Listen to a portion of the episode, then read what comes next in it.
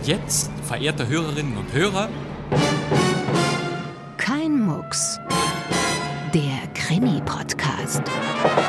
Aufmachen, Polizei. Keinen Schritt weiter, sonst schieße ich. Bleiben Sie stehen! Was ist denn passiert? Ich habe es nicht getan. beantworten Sie meine Frage. Das ist Anstiftung zum Mord. Stimmt das? Nein, das ist nicht wahr. Sie sind ein Lügner. Woher wissen Sie das? Ich hatte keine Ahnung. Wie ist eigentlich Ihr richtiger Name? Gisela. Woher wissen Sie, dass das ein Mann ist? Meine Frau? Ich? Weg mit dem Revolver! Was denn, willst du ja mucksen?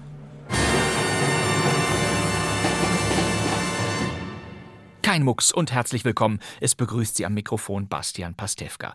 Wir bringen an dieser Stelle Kriminalhörspiele aus alter Zeit. Jeden Donnerstag wollen wir Sie mit unglaublichen Geschichten überraschen, mit Radiospezialitäten, die so heute nicht mehr erzählt werden könnten. Das gilt für diese Ausgabe ganz besonders. Wir haben gleich zwei richtig tolle Krimis für Sie. Es sind Kurzhörspiele aus zwei verschiedenen Sendeanstalten, aber beide stammen aus der Kategorie Frauen in einsamen Häusern allein am Telefon. Hallo? Ja, zugegeben, diese Kategorie habe ich erfunden, aber trotzdem wissen Sie sicher, was ich meine. Sowohl in Schwarz-Weiß-Filmen und natürlich auch in alten Hörspielen taucht dieses Motiv immer wieder auf.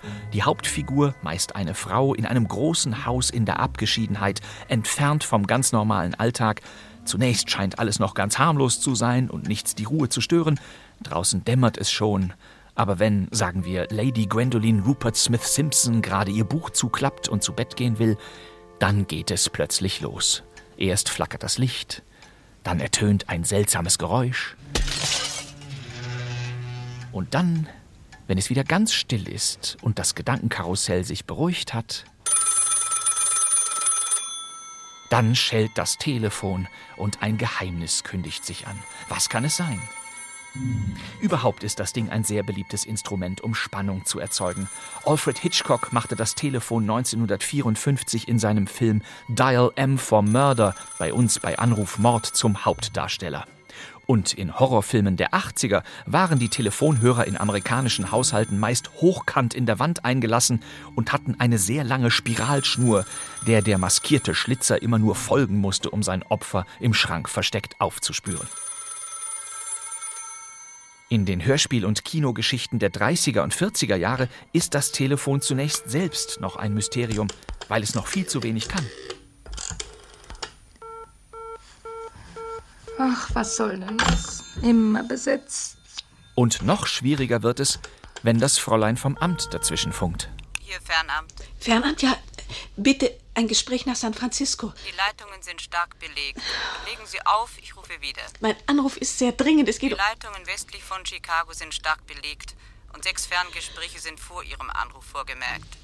Legen Sie bitte auf, ich rufe wieder. Und klack, weg war sie. So hieß das wirklich damals. Legen Sie auf, ich rufe wieder. Nicht, ich rufe wieder an, einfach, ich rufe wieder. Zumindest in diesem 1958er Hörspiel Oldie namens Fernamt bitte.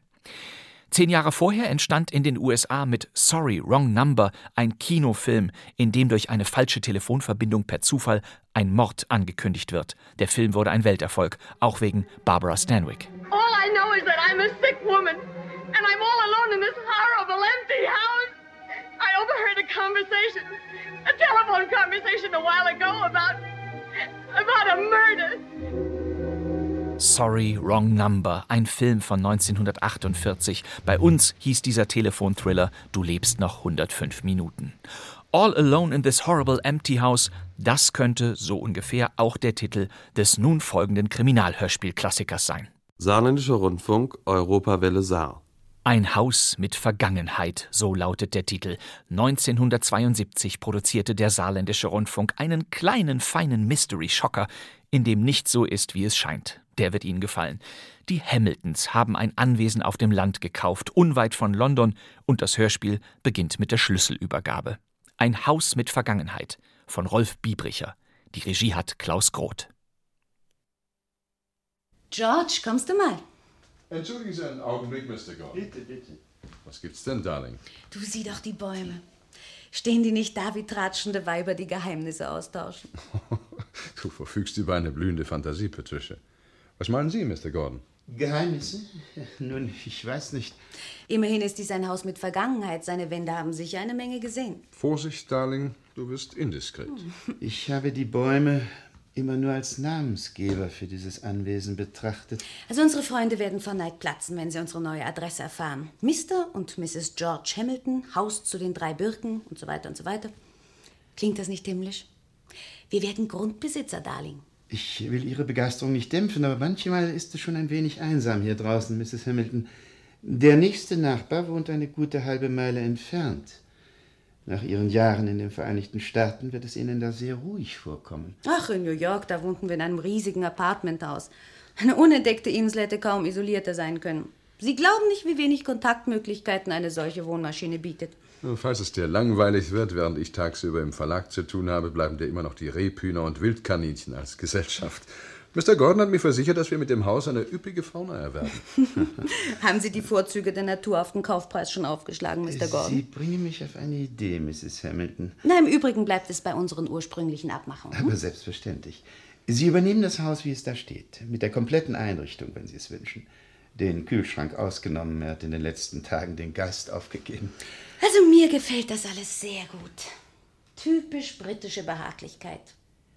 Du, ich würde am liebsten gleich hier bleiben. Darling, wir können Mr. Gordon nicht einfach vor die Tür setzen. Bis zum Wochenende wirst du dich wohl noch gedulden können. Ihrem Einzug steht nichts im Wege, Mrs. Hamilton. Je rascher ich von hier Abschied nehme, desto besser. Es verbinden mich mit diesem Hause zu viele Erinnerungen. Nicht immer gute. Ist Ihre Frau. Äh, Sie lebt in einem Sanatorium. Verzeihen Sie die Neugier, Mr. Gordon. Wir wollen natürlich nicht aufdringlich sein. Nun, ich hoffe, Sie werden hier viele und schöne Jahre verbringen. Danke, Mr. Gordon. Ach, äh, Sie finden es doch nicht kindisch, wenn ich es nicht erwarten kann, hier Besitz zu ergreifen. Aber durchaus nicht, Madame. Übrigens, äh, hier sind die Schlüssel. Danke. Und hier ein Reservepaar. Das Haus zu den drei Birken gehört Ihnen. Äh, wenn Sie mich jetzt entschuldigen wollen, ich habe noch einige Kleinigkeiten zu ordnen.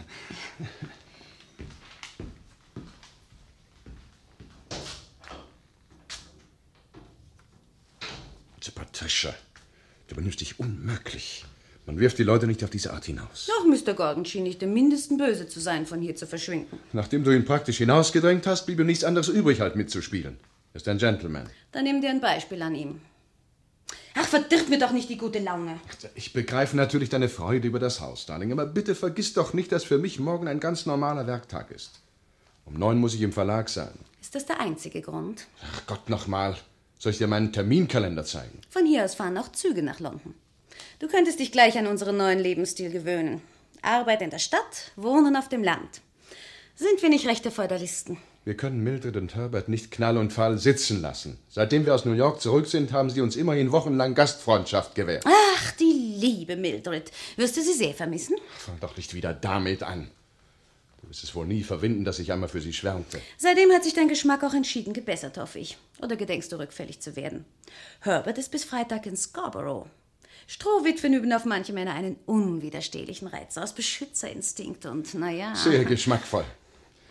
Du kannst glauben, was du willst. Ich fahre zurück. Ich bleibe hier. Schön. Ich habe nicht die Absicht, dich zu zwingen. Wie solltest du auch? Es ist schließlich mein Geld, von dem wir dieses Haus kaufen, Darling. Natürlich. Das hätte ich fast vergessen. Danke für den Hinweis. Ach, Mr. Gordon. Ich bin reisefertig. Äh, da ist noch eine Kleinigkeit, Mr. Gordon. Bitte? Ich ähm, habe da vorhin eine merkwürdige Entdeckung gemacht. Der elektrische Zähler läuft, obwohl nirgends ein Gerät eingeschaltet ist. Haben Sie das nie bemerkt? Ach, äh, das Erste, was ich höre, Mrs. Hamilton. Aber das gibt's doch gar nicht, Patricia. Also bitte überzeug dich selbst.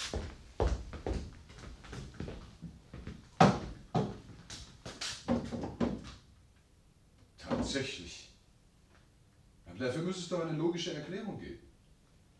Wahrscheinlich haben wir bei der Besichtigung der Kellerräume vergessen, das Licht abzuschalten. Ich habe nachgesehen. Deine Theorie ist falsch, George. Ja, aber was ist es dann? Sorry, ich bin kein Fachmann. Ich hoffe, die Sache wird sich aufklären. Ach, du solltest diese Lappalie nicht dramatisieren, Patricia. Ich setze mich mit dem Elektrizitätswerk in Verbindung. Sie werden jemanden schicken, der das Problem im Handumdrehen löst. Die Unkosten gehen natürlich zu meinen Lasten. Oh, nicht der Rede wert. Kommst du jetzt, Patricia? Ich bleibe hier. Hast du das bereits vergessen? Ja, dann. Äh, Kann ich Sie mitnehmen, Mr. Gordon? Äh, nein, danke, mein Wagen steht in der Garage. Ich bleibe diese Nacht im Gasthof. Auf Wiedersehen, Mrs. Hamilton, und alles Gute für Sie. Danke, Mr. Gordon. Bye, George. Bye. Hallo? Mrs. Hamilton? Ja, bitte? Wer sind Sie? Ich habe Sie hoffentlich nicht erschreckt, Madame. Oh, na ja, es geht. Verzeihung, Madame. Übrigens, Hopkins ist mein Name. Lebensmittel, Delikatessen. Hopkins liefert alles. Hörte, Sie sind die neuen Besitzer. Neuigkeiten sprechen sich bei uns schnell rum. Sagte mir, äh, fährst gleich raus. Dienst am Kunden. Sie verstehen. Wenn ich geahnt hätte, dass Sie so, so jung und so hübsch sind, dann hätte ich den roten Teppich für Sie ausgerollt. Sie sind ein Schmeichler, Mr. Hopkins. Das sollten Sie mal meiner Frau erzählen. Oh, nichts liegt mir ferner, als in Ihrem friedlichen Dorf Komplikationen zu stiften. Friedlich ist's bei uns, das muss man sagen. Manchmal sogar zu friedlich. Ein paar neue Gesichter sind recht willkommen. Hm, Mr. Hamilton ist nicht da? Bringe mich wieder in Erinnerung, wenn er seinen Weinkeller füllen will. Ja, mein Mann musste nach London zurück. So, bisschen einsam für eine Frau. Och, ich denke, ich werde mich schon nicht langweilen. Mr. Gordon hat ein paar Detektivromane liegen lassen. Gerade das Richtige für einen gemütlichen Abend. Wie finden Sie denn den Titel? Die tränenden Augen der Nofretete von Benjamin Hollister. Er soll Rektor einer Universität sein. Meine alte Lady würde sich zu Tode fürchten. Allein und dann noch solche Schauergeschichten. Jeder hat seine heimlichen Laster. Dafür rauche ich nicht. All right, Madame. Hab einen Korb mit Vorräten draußen im Wagen. Dachte mir, die Speisekammer ist leer und Sie sparen den Weg ins Dorf. Das ist wirklich sehr aufmerksam von Ihnen. Wenn ich mir erlauben darf, ein Fläschchen Port, Mrs. Hamilton, zum Einstand sozusagen. Ach, vielen Dank. Der passende Drink zur Lektüre. Soll ich die Sachen jetzt reinbringen? Äh, Die Küche ist gleich links. Weiß Bescheid, Madame. Ich gehe seit Jahren ein und aus. Ich war's doch, der Mrs. Gordon fand. Akkurat in der Diele. Sie war schon zwei Tage tot. Mrs. Gordon? Tot, sagen Sie? Ja, ja, ja. Ich denke, sie lebt in einem Sanatorium. Die erste Mrs. Gordon meine ich doch. Ach so, ich hatte keine Ahnung. Der arme Mr. Gordon. Er scheint ja wirklich vom Pech verfolgt zu sein. Kein Wunder, dass er das Haus aufgibt. Sagen Sie, äh, war es, äh, war es ein Unfall? Die Sache ging bis zu Scotland Yard. Mein Gott, das war doch nicht... Mord? Die Kriminale haben niemals Beweise gefunden, weder für die eine noch für die andere Theorie. Rätselhaft das Ganze. Also Mr. Gordon hat davon mit keiner Silbe gesprochen. War nie von der redseligen Sorte. naja, und er macht sich schon gerne ein Geschäft kaputt, Madame. Ist doch wie bei einem Spukhaus, nicht wahr?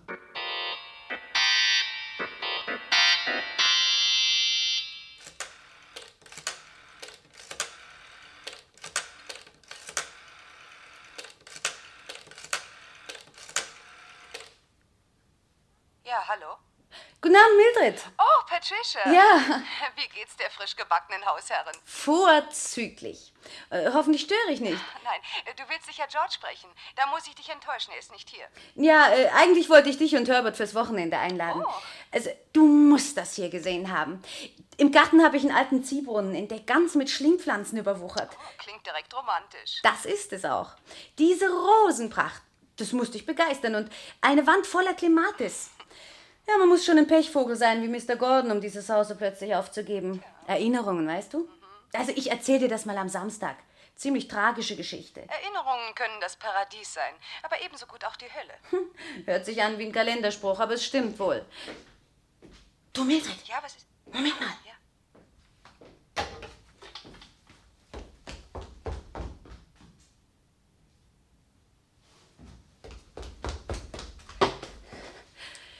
wieder da. Was ist denn los? Du, da war ein Geräusch. Es sei jemand im Keller. Schritte, ganz deutlich. Ach, vielleicht eine Katze, die durchs Fenster reingekommen ist. Ach, das müsste eine Katze mit Schuhgröße 42 sein. Da, jetzt wieder. Die Tür hat geklappt.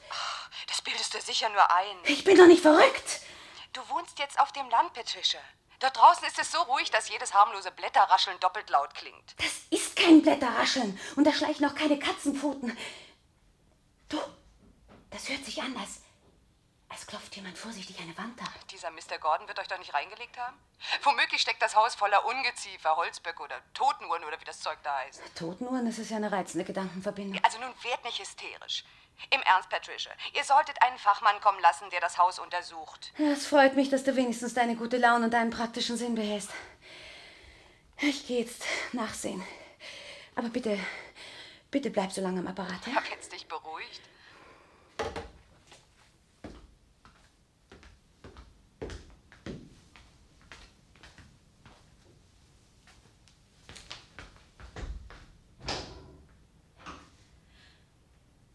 Hallo?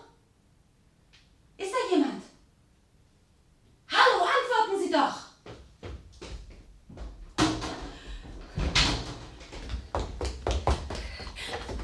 Mildred! Ja? Mildred, ich habe weglaufen sehen. Mildred, hörst du den? Was? Sag mal, willst du im Ernst behaupten, da sei jemand gewesen? Glaubst du denn, ich spiele Komödie? Ganz deutlich habe ich einen Schatten gesehen. Den Schatten eines Mannes. Du, das ist vermutlich ein Einbrecher, aber ich scheine ihn verscheucht zu haben. So viel Mut hätte ich dir gar nicht zugetraut. Aber es muss ein Anfänger sein. Er hätte doch merken müssen, dass das Haus längst bewohnt ist. Ja, hoffentlich hast du recht. Ja, das sind die Nachteile, wenn man so weit draußen wohnt. Ah! Patricia, was ist?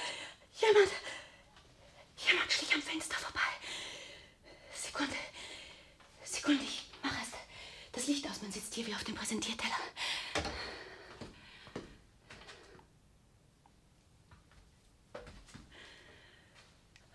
Oh Gott, mein Himmel.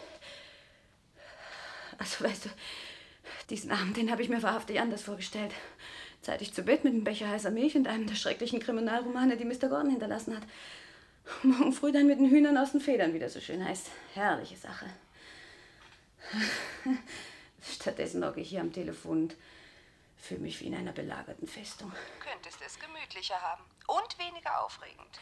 Du, ich hatte mich so auf das Haus gefreut und jetzt ich. Ich weiß auch nicht, was von meinem anfänglichen Enthusiasmus übrig geblieben ist. Ihr hättet warten und selbst ein Haus bauen sollen, statt irgendeines zu kaufen. Du, nachmittags, da fand ich in einem der Zimmer ein Halstuch. Ganz bestimmt gehörte es Mrs. Gordon. Da, da war noch so ein Hauch ihres Parfüms. Also Mildred, das hat mir einen richtigen Schock versetzt. Plötzlich war sie wie gegenwärtig. Ich, ich hätte schwören mögen, dass sie hinter mir stand. Soll ich mich jetzt noch wundern, dass du Einbrecher siehst? Und in dem Buch, das ich aufschlug, da lag eine Ansichtskarte von Mrs. Gordon an ihren Mann. Gruß aus Blackpool. Lauter nette Erinnerungen. Also so viel steht fest. Ihr werdet eine tüchtige Aufwartefrau brauchen. Ah, vielen Dank für den freundlichen Tipp. Ja, ich kann selbstverständlich auch einhängen. Nein, oh nein, bitte bleib am Apparat mit. Bitte, bitte. Entschuldige, dass ich so übellaunig bin, aber. Mildred! Da ist wieder dieses grässliche Geräusch. Ja. Also dieser verdammte Elektrozähler. Begreifst du das? Er läuft weiter, obwohl kein Strom abgenommen wird. Es geht mir auf die Nerven. Also ich verstehe nichts von technischen Dingen. Aber auf jeden Fall für Abwechslung ist bei euch gesorgt. Kann ich noch was für dich tun? Bitte, bitte sag George, dass er mich anruft, sobald er kommt. Ja, das werde ich ausrichten. Also dann bis zum Wochenende, falls die Einladung noch gilt. Bis dahin werden sich die mysteriösen Vorgänge dieses Abends wohl geklärt haben. Bye. Ja, hoffentlich. Wiedersehen dann. Wiedersehen.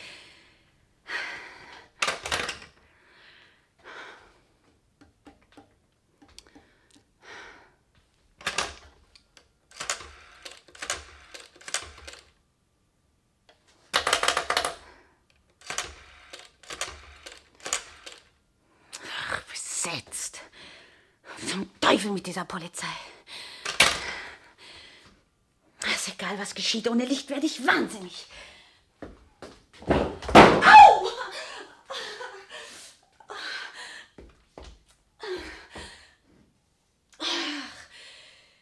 Gala-Beleuchtung. Vielleicht zum letzten Mal.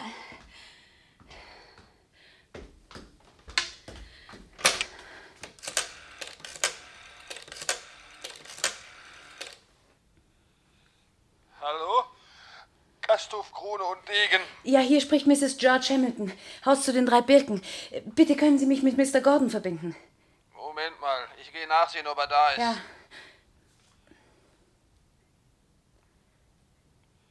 Hören Sie, Madame. Ja? Mr. Gordon ist nicht in seinem Zimmer. Äh, Würden Sie ihm ausrichten, dass er mich anruft, sobald er zurückkommt? Das ist wirklich sehr dringend. Alright. Äh, Vergessen Sie es bestimmt nicht. Ja, ich hab's notiert.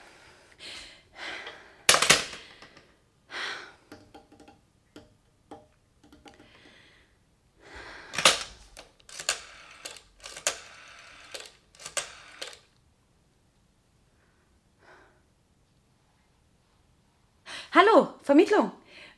Ich versuche seit einer Viertelstunde die Polizei zu erreichen. Ist, ist die Leitung gestört? Moment bitte.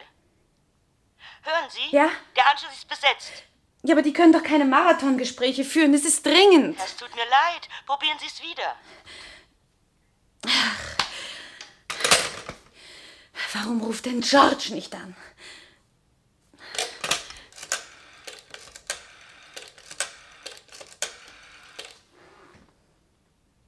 Hier Krone und Degen.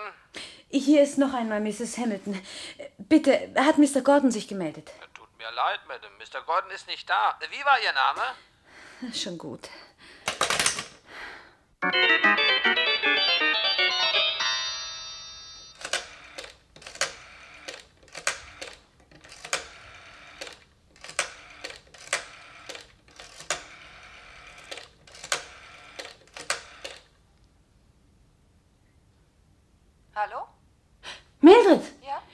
Mildred, ist, ist George schon zurück? Ah, Patricia.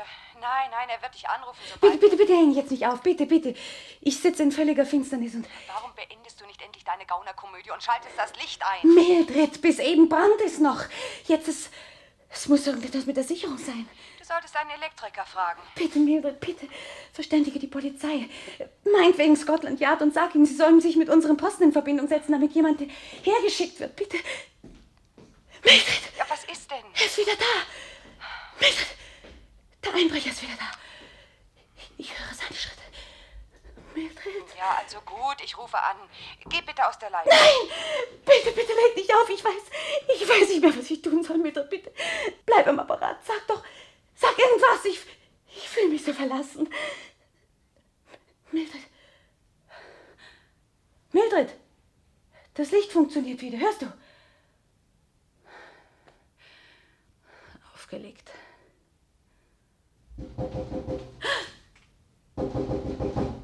Mrs. Hamilton, sind Sie noch wach? Ich bin's, Gordon.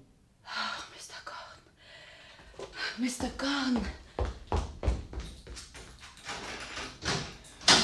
Mrs. Hamilton, was ist passiert?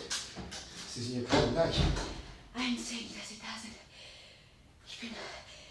Ich bin fast verrückt geworden vor Angst. Bitte, kommen Sie rein. Dankeschön.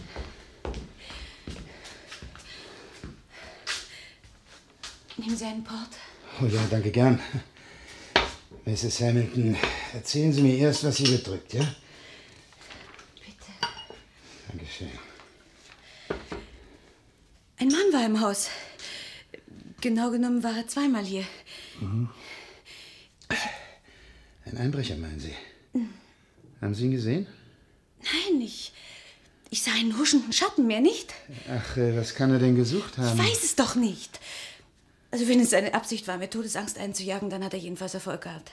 Ich, äh, ich verstehe das nicht. Äh, Vielleicht waren Sie eingeschlafen, Mrs. Hamilton. Haben Sie die schreckliche Geschichte nur geträumt? Vielleicht ein Albtraum, weiter nichts. Ich kenne das aus eigener Erfahrung. Das war kein Traum, Mr. Gordon. Ich war hellwach. Ich habe stundenlang mit einer Freundin telefoniert. Mehrfach habe ich versucht, die Polizeistation zu erreichen. Und zweimal habe ich den Portier Ihres Gasthofs angeläutet. Sie. Sie sehen, Mr. Gordon, das ist nicht die Ausgeburt meiner Fantasie. Ja, ich begreife es trotzdem nicht.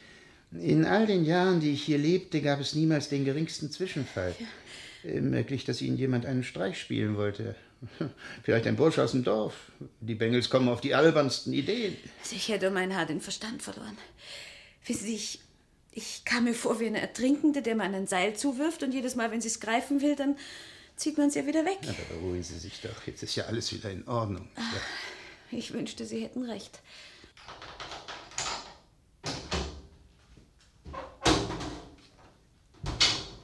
George, wo kommst du her? Aus London natürlich. Du siehst mich so misstrauisch an. Ich dachte, du freust dich, dass ich da bin. Was ist los? Ich hätte deine Hilfe brauchen können, das ist alles. Sorry, ich war auf einen Sprung bei Francis Turner. Du kennst ihn? In Ordnung, ich verlange kein Alibi.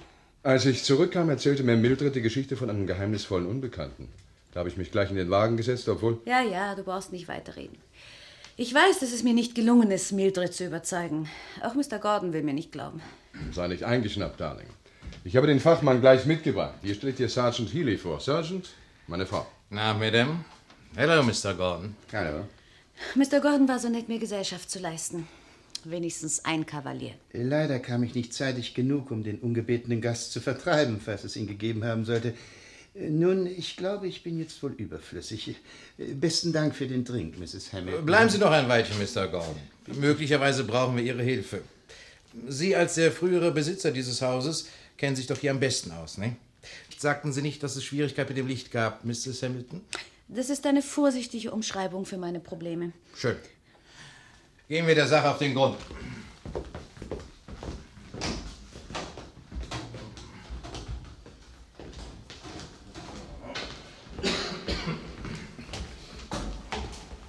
Langsam, vorsichtig.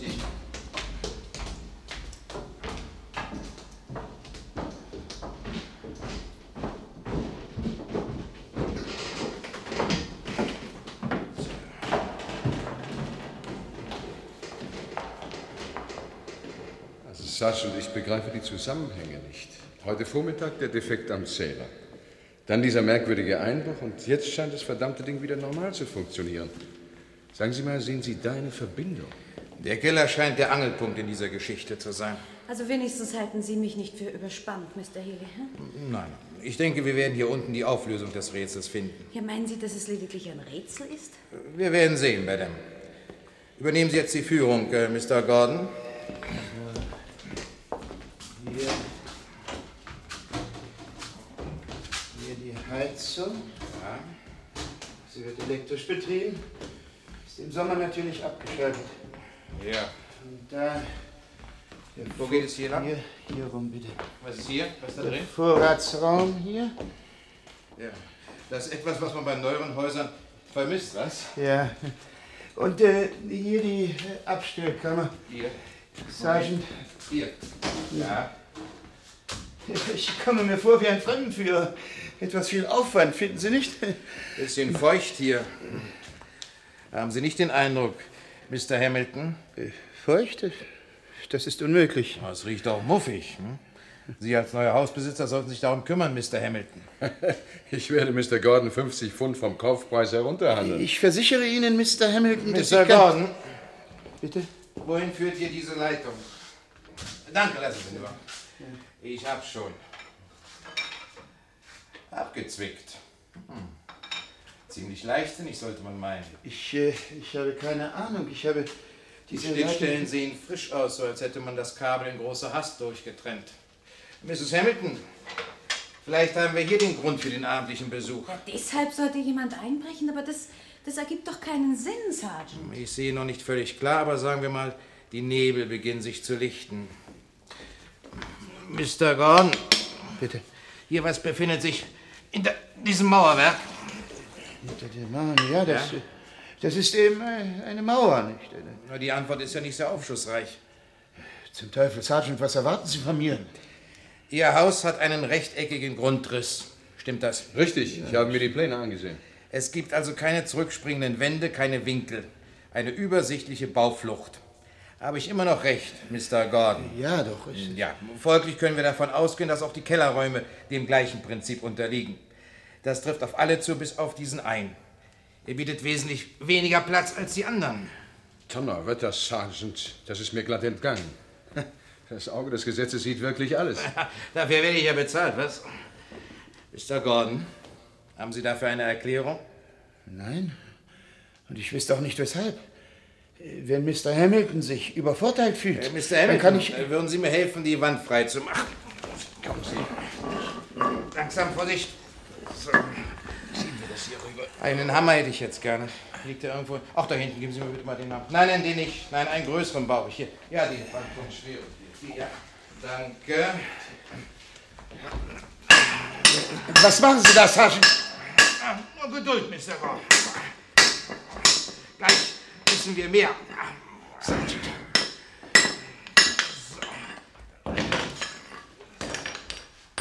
Ah ja. Hätten wir doch. Ein Hohlraum. Ganz recht, Mrs. Hamilton. Tja. Und davon haben Sie nichts gewusst, Mr. Gordon? Ich schwöre Ihnen, ich Schon habe... möglich, dass Sie schwören müssen.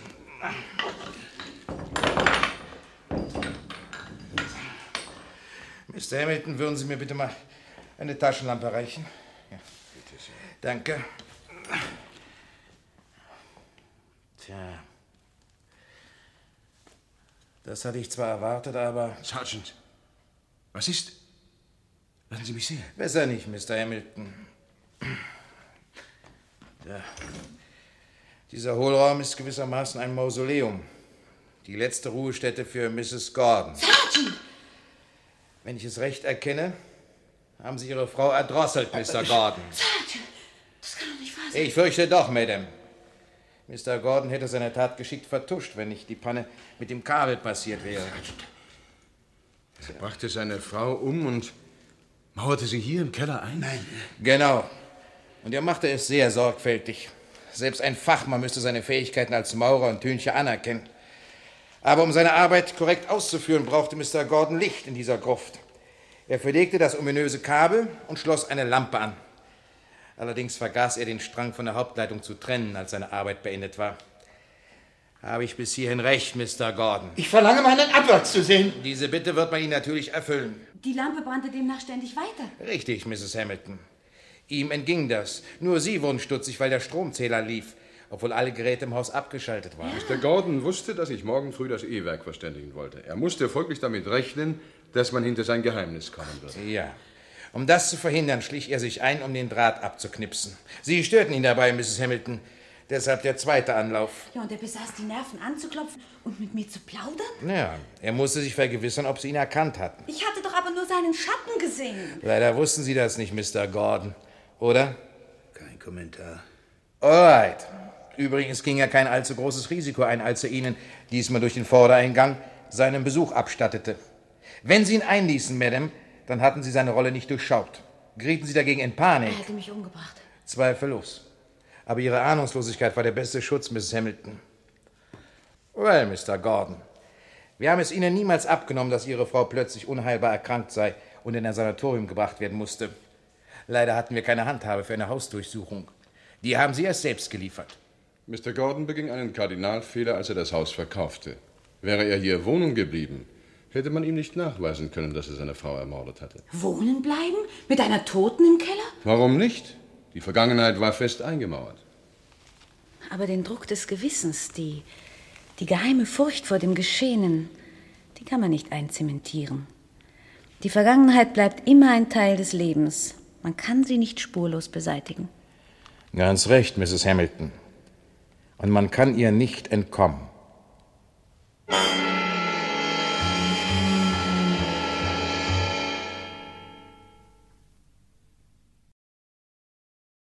Vom Saarländischen Rundfunk hörten Sie den Krimi Ein Haus mit Vergangenheit von Rolf Biebricher. Mit Antje Hagen und Günter Stutz als Patricia und George Hamilton, Hans Timmerding als Mr. Gordon, sowie Annegret Ronald, Antje Rosch, Fritz Brünske, Hans Dilk und Lothar Rollauer. Die Regie hatte Klaus Groth und dieses Hörspiel lief erstmals am 24. Juni 1972 im Saarländischen Rundfunk.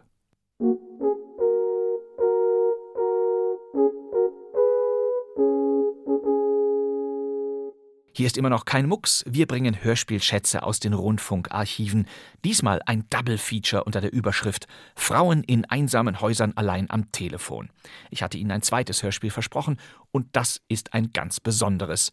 Und zwar von diesem Sender hier. Hier ist der Sender Freies Berlin mit dem zweiten Programm. Guten Abend, meine Damen und Herren. Im Oktober 1964 trauten die Hörerinnen und Hörer des SFB ihren Ohren nicht. Denn das Krimi-Hörspiel, das an diesem Tag zum ersten Mal aus den Empfangsgeräten schallte, war eine Geschichte, die nur an einem Ort spielte, im Haus der Familie Marshall, während draußen ein Gewitter aufzieht. Und dieses Hörspiel klang so plastisch, wie man es damals noch nicht gewohnt war. Und das lag an einer ganz besonderen Aufnahmetechnik mit einem komischen Namen. Die nun folgende Sendung können Sie stereophon empfangen. Sie hieß Stereo. Richtig. Das war völlig neu. Bislang kamen die Unterhaltungskrimis doch auch alle in Mono. Anfang der 60er Jahre gab es auch nur wenige Geräte, die Stereoempfang überhaupt möglich machten, und doch griff der Regisseur Kurt Götz Pflug für seine Hörspielaufnahme in die Trickkiste. Tatsächlich gilt der Krimi Gewitter über Elmwood des SFB als das erste Stereo-Hörspiel der deutschen Rundfunkgeschichte. sogar schon 1963 produziert, doch die Premiere lief erst im Oktober 64, wenn man den alten Sendeblättern trauen kann. Ich jedenfalls konnte kaum glauben, dass es dieses Radiofundstück gibt und es damit möglich ist, in die Zeit vor 60 Jahren zurückhorchen zu können, die mit diesem Effekt plötzlich erstaunlich aktuell klingt. Die große Phase der Stereo-Hörspiele begann eigentlich viel später. Erst in den späten 60er Jahren wurde unregelmäßig mit Stereophonie und kurz darauf sogar Kunstkopf-Stereophonie gearbeitet. Noch Mitte der 70er wurden Radiokrimis aus deutschen Sendeanstalten in Mono produziert. Erst langsam wurde das Stereoverfahren Standard. Ein einsames Haus, ein Unwetter, ein Radio und ein Telefon. Sie bilden die Geräuschkulisse von Gewitter über Elmwood von P.T. Wolgar. Viel Vergnügen.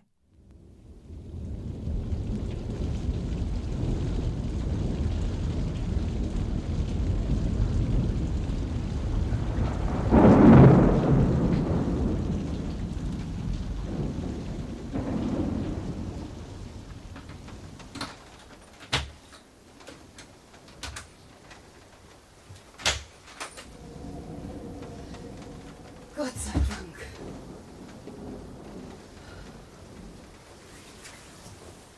Ist das ein Wetter?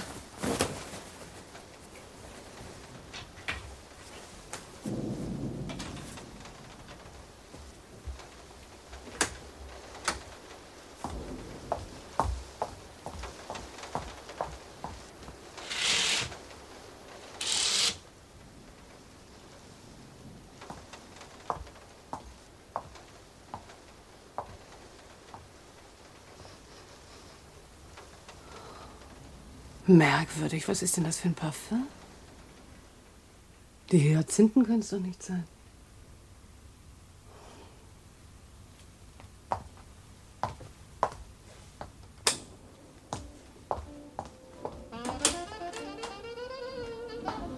Ach, du meine Güte. Also sowas bringt nur ein Mann fertig. Für Spiegeleier und Bratkartoffeln das ganze Geschirr zu benutzen.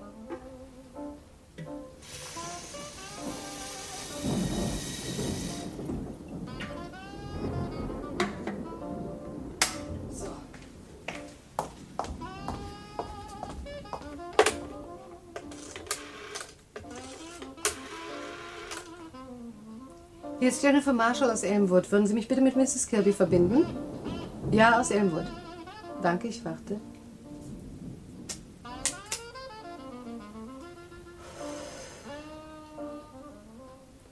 Hallo Tessie. Ja, Jennifer. Zu Hause. Du, ich bin schon heute zurückgekommen. Danke, es war gar nicht so schlimm, nein. Nein, der Arzt meinte, ich hätte gar nicht zu kommen brauchen, aber du kennst ja meine Mutter, bei jedem Schnupfen wird gleich die ganze Familie alarmiert. Naja, ja, Gott sei Dank. Nein, ich bin eben gekommen, du, das war eine fürchterliche Fahrt, sage ich dir. Ich wusste nie, ob ich noch auf der Straße oder schon im Fluss war. Und überall Unfälle. Du, zweimal ist mir das Wasser zur Tür reingelaufen und ich dachte schon, ich bleibe auch stecken. Ich bin ja gespannt, wie Bill mit der Bahn durchkommt. Da sah es auch wüst aus, wie in meiner Wohnung. Du, vier Tage braucht so ein Mann und der haust in einer Müllgrube. Du, Tessie, sag mal, hast du jemand nach dem Rechten gesehen? Ach, morgen wolltest du kommen. Na, da habe ich dir ja was erspart. Ach, eifersüchtig. Ich dachte nur, du hast ein neues Parfum. Aber das kommt wohl aus dem Blumenfenster. Gelüftet ist dir ja auch nicht worden seit vier Tagen. Tessie, kannst du nicht etwas lauter sprechen? Ich verstehe dich kaum.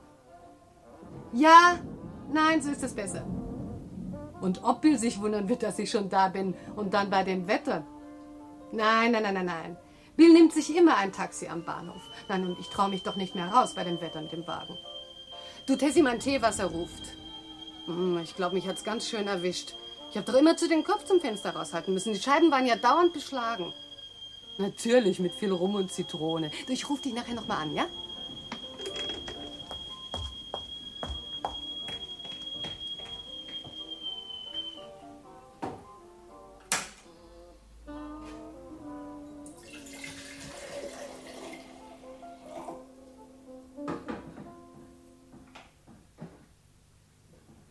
Achtung. Hier ist eine Sturmmeldung für das Gebiet Springfield, Bedford, Elmwood. Die Eisenbahnlinie Bedford-Elmwood ist durch die Auswirkungen des Sturmes blockiert. Ach. sofort eingeleitete Aufräumungsarbeiten sind bis zur Stunde nicht gelungen, die Strecke freizubekommen. Bis auf weiteres verkehren keine Züge auf dieser Bahnlinie. Soweit die Durchsage. Und nun setzen wir unsere Tanzmusik fort.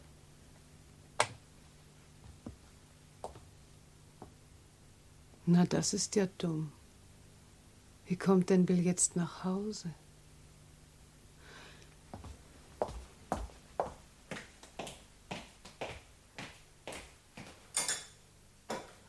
Jetzt habe ich auch noch die Zitronen im Wagen gelassen. So was.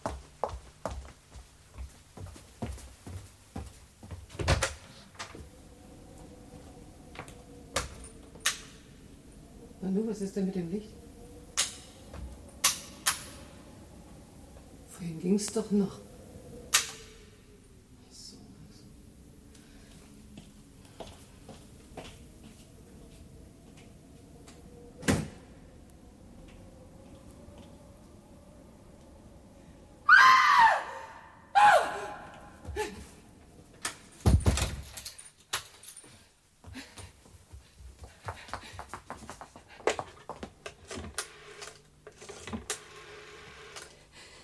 Hier ist nochmal Jennifer Marshall. Bitte verbinden Sie mich mit Mrs. Kirby, aber schnell.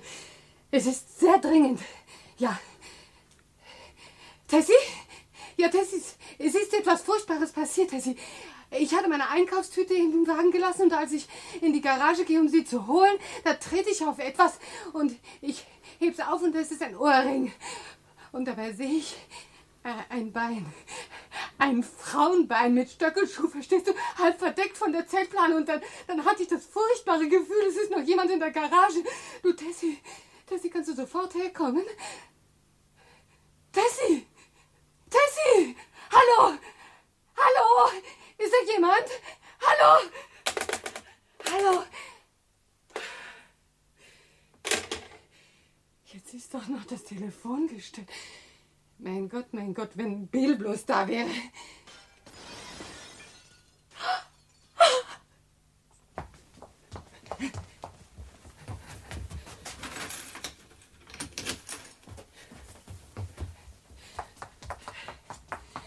Wo hat denn Bill seine Pistole?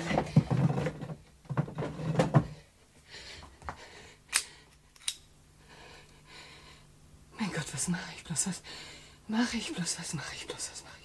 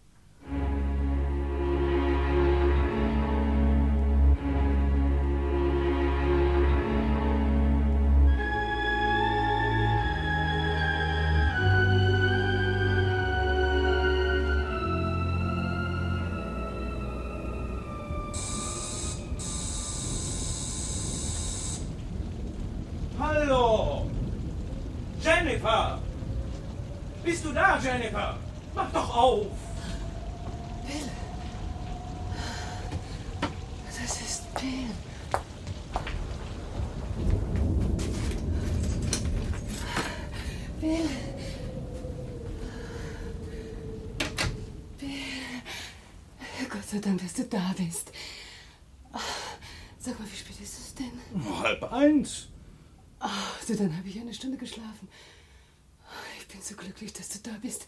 Ich hatte so furchtbare Angst. Wegen des Gewitters. Komm, komm, lass mich den Mantel ausziehen. Du wirst ja ganz nass.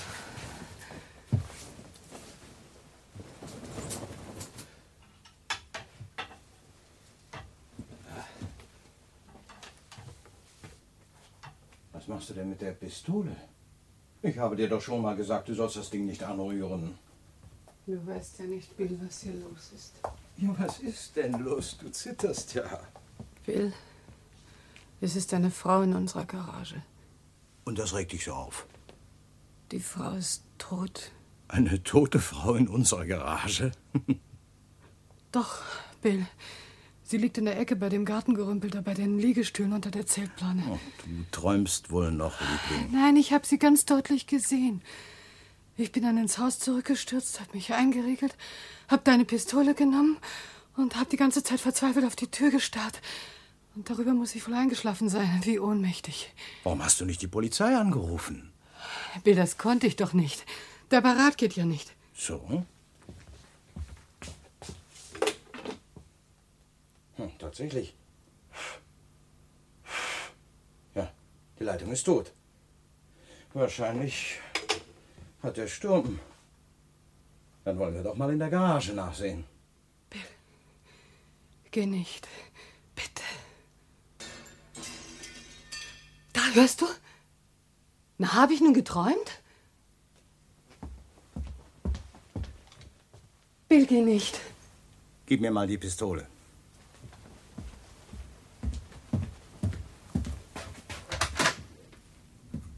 Bill! Meinung? Siehst du, vorhin ist das Licht auch nicht gegangen.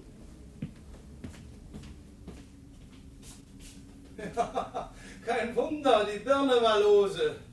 Nun komm schon, Jennifer, du brauchst wirklich keine Angst zu haben.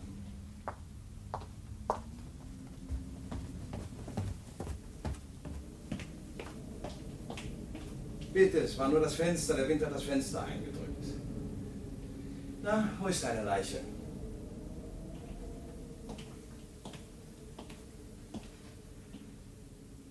Sie ist weg. Aber wie ist das möglich? Ich habe sie doch gesehen. Hier lag sie, hier. Und hier lag der Ohrring. Was für ein Ohrring. Ein goldener Ohrring. Er hatte eine ganz ausgefallene Form. Ich ließ ihn fallen in dem Schreck. Riechst du nichts? Ja, es riecht nach Parfum. Oh, Unsinn, es riecht nach Whisky. Deine Tote war nichts anderes als eine Landstreicherin, die hier ihren Rausch ausgeschlafen hat. Ja, du. Das kann stimmen. Davon hört man ja oft hier in der Gegend. Na, siehst du, du Angsthase. Ja. Ich hatte die Garage abgeschlossen. Deswegen ist sie aus dem Fenster geklettert. Und ließ das Fenster offen, ja. Ich werde morgen gleich einen Glaser kommen lassen. Zurin. Und ich habe solche Angst ausgestanden. Wenn du das wüsstest. Du mein Armes. So, und jetzt möchte ich endlich was zu essen haben. Ja.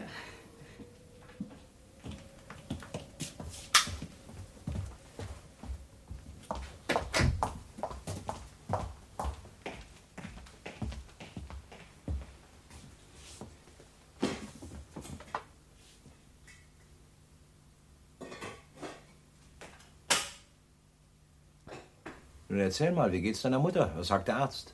Dr. Bentley meint, das ist nichts Ernstes. Er sagte mir, ich könnte ruhig nach Hause fahren. Du, Bill, deine Schuhe sind ja ganz durchgeweicht. Zieh sie rasch aus. Ich habe am Bahnhof kein Taxi bekommen. Ich hol dir schnell deine Hausschuhe. Ich mach dir das Radio an, ja?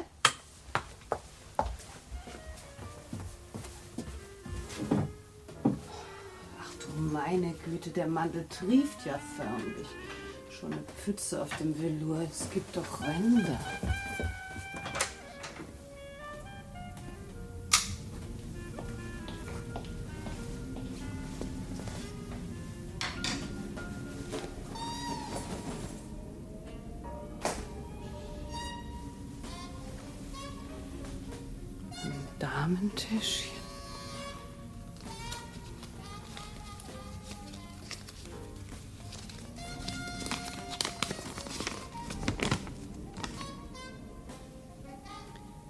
Detektivbüro De Vlaska Portland an Frau Betty Marshall. Betty? Nach längerem Suchen ist es uns endlich gelungen, den Aufenthaltsort ihres Mannes, William Marshall, ausfindig zu machen. Seine Adresse ist Elmwood 5 Marlborough Road. Frau Betty Marshall, das, das ist doch unmöglich.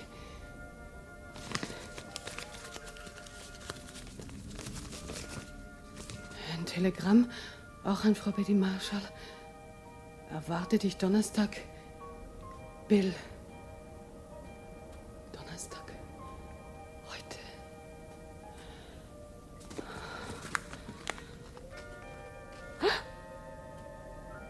Der Ohrring.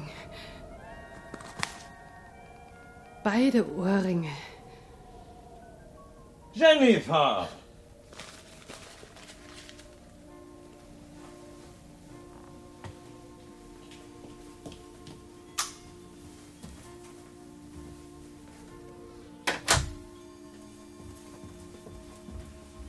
Was ist denn los? Dein Mantel war so nass, ich hab ihn nur in die Garage gehängt.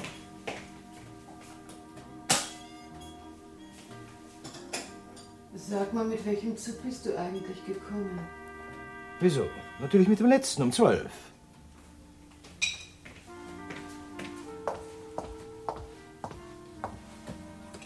Danke. Warum fragst du? Mit dem letzten Zug? Ja, dann habe ich am Bahnhof kein Taxi bekommen, deswegen bin ich auch so nass geworden. Zufrieden?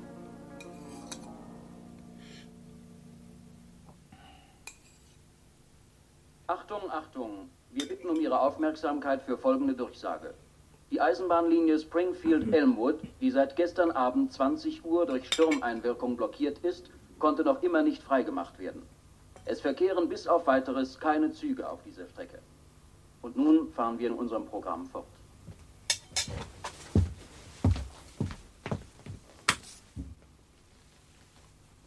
Ja, was starrst du mich so an?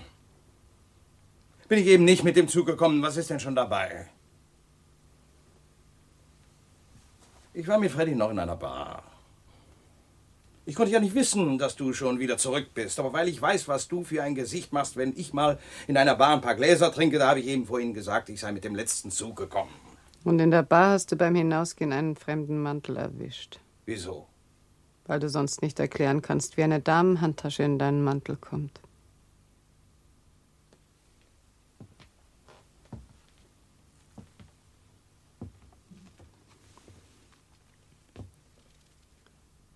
Ich wollte dir das ersparen, Jennifer. Deine erste Frau hieß Betty, nicht wahr? Ja. Ich habe dir damals erzählt, dass wir geschieden sind. Aber sie wollte sich nicht scheiden lassen. Da sagte ich ihr, wir sollten eine Weile getrennt leben, um uns klar zu werden. Ich hätte bei einem Staudammprojekt in Europa eine gute Stellung. Und dann habe ich dich geheiratet. Und wir sind fast auf die andere Seite des Kontinents gezogen. Es hat lange gedauert, bis sie mich hier aufgestöbert hat. Ein Detektivbüro hat bei der französischen Bank, von der ich ihr immer das Geld übermitteln ließ, nach der Anschrift des Auftraggebers geforscht. Als du Anfang der Woche zu deiner Mutter gefahren bist, habe ich sie zu einer Aussprache gebeten. Heute. Heute. Und hier hast du sie umgebracht. Ich habe es für dich getan, Jennifer. Für uns. Der Gedanke einer möglichen Trennung von dir war mir unerträglich. Und sie war uneinsichtig. Sie wollte wieder keine Scheidung. Sie wollte mir auch keinen Prozess machen. Sie forderte Geld. Ich fragte, wie viel. Sie nannte eine Summe. Aber die war für mich einfach nicht aufzubringen.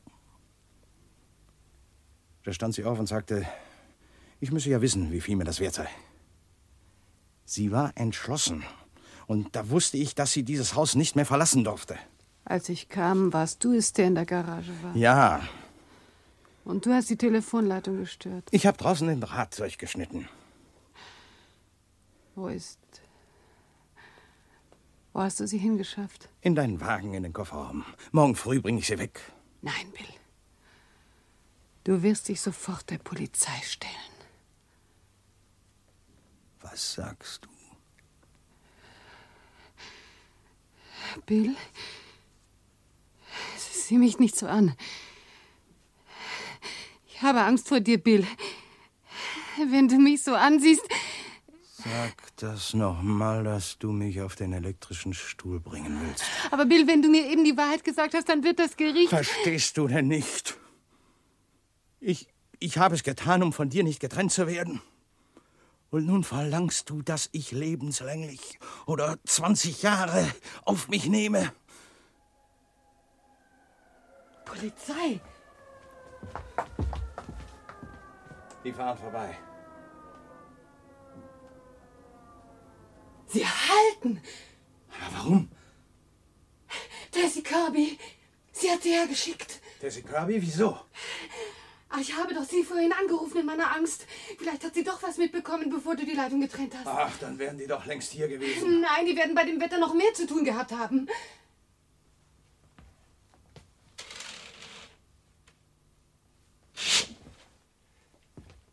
Sie kommt zu uns. Halt sie an der Tür auf. Ich gehe aus dem Fenster. Mach das Licht aus.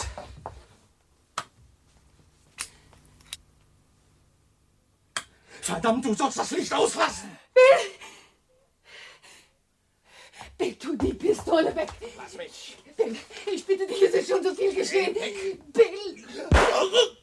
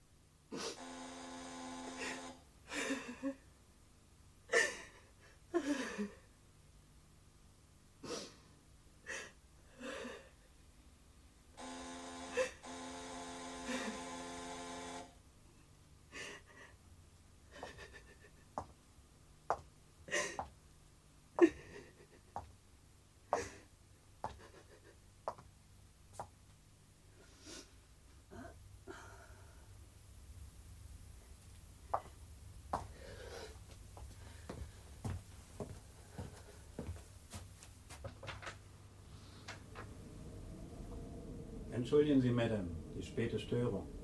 Aber der Sturm hat Ihre Telefonleitung abgerissen. Sie hängt quer über der Straße. Wir werden Sie aus dem Wege räumen und die Störungsstelle benachrichtigen. Gute Nacht, Madame.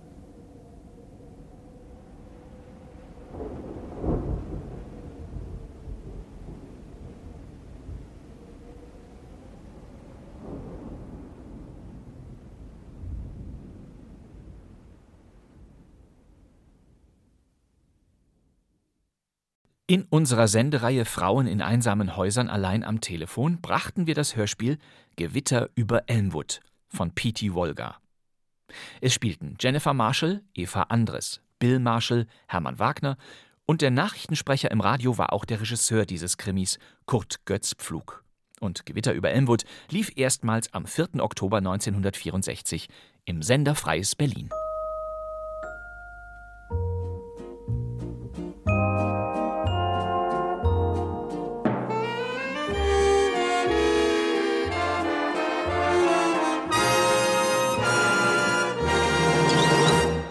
In vertrautem Mono, das war das Pausenzeichen des alten SFB in der Big Band-Version. Wir hoffen, es hat Ihnen Spaß gemacht und es war interessant genug für Sie. Ich sage Ihnen guten Abend und auf Wiedersehen.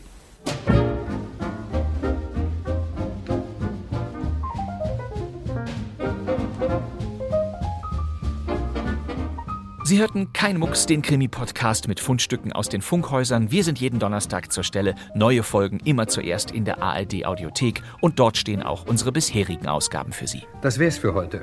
Der Podcast Kein Mucks ist ein Zusammenschluss aller ARD-Sendeanstalten und des Deutschlandfunk Kultur für die Fans alter Krimi-Hörspielschätze. Ich danke Ihnen, meine Damen und Herren, wieder für Ihre Mitwirkung und ich glaube, wir sehen uns ja wieder in einer Woche. So ist es. Mein Name ist Bastian Pastewka. Danke fürs Zuhören. Tschüss. Also, Wiedersehen.